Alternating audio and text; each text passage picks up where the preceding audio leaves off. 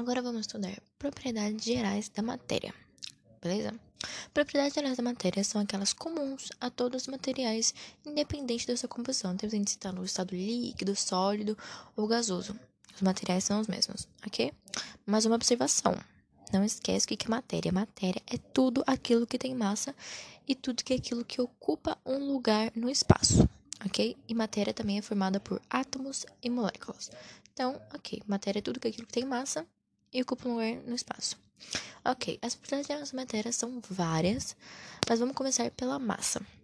A massa é uma grandeza invariável e ela representa a quantidade de matéria presente no corpo. Então, como ela é invariável, independente de onde você estiver, você vai ter a mesma massa. Ah, se você estiver no Sol, lá nua, na Lua, no, na Terra, a massa vai ser sempre a mesma, beleza? E uma observação para você não esquecer: massa e peso não são a mesma coisa. Peso é uma grandeza vetorial. E para descobrir o peso de um corpo, um corpo. Ok? Não esquece. Agora a próxima. Extensão. Extensão é a capacidade que um corpo tem de ocupar um lugar em qualquer estado físico. E é medido pelo volume. Então, beleza. Extensão é a capacidade que um corpo tem de ocupar um lugar em qualquer estado, seja gasoso, seja sólido ou seja líquido. Beleza? E é medido pelo volume. Então, como é medido pelo volume, os sólidos têm volume definido, pois suas partículas são extremamente unidas. Então, se você botar um sólido na caixa, ele vai continuar sendo aquele lugarzinho, vai continuar ocupando aquilo lá, beleza? Já os líquidos têm volume específico, ele assume a forma do recipiente, do recipiente que está.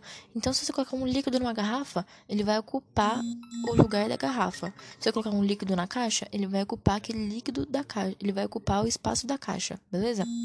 Já os gasosos, eles preenchem um volume total.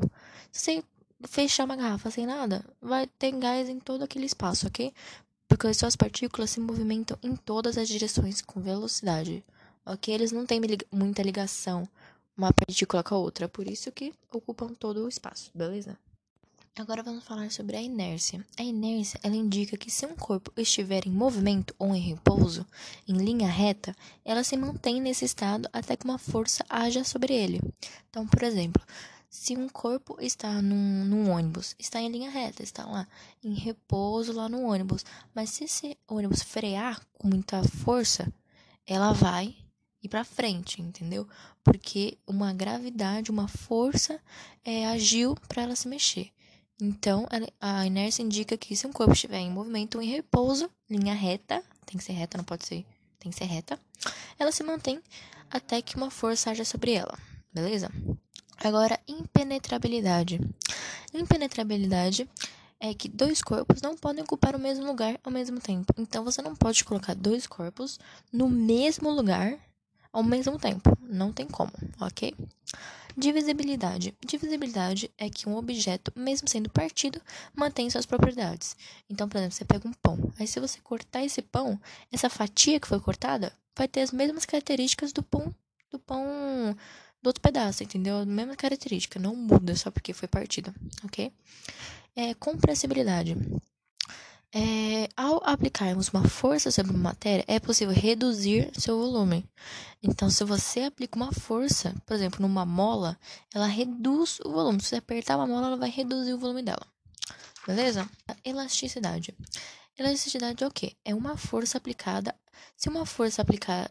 For, se uma força for aplicada ao material, ela gera uma deformação. Por exemplo, mesmo exemplo da mola, da mola, por exemplo.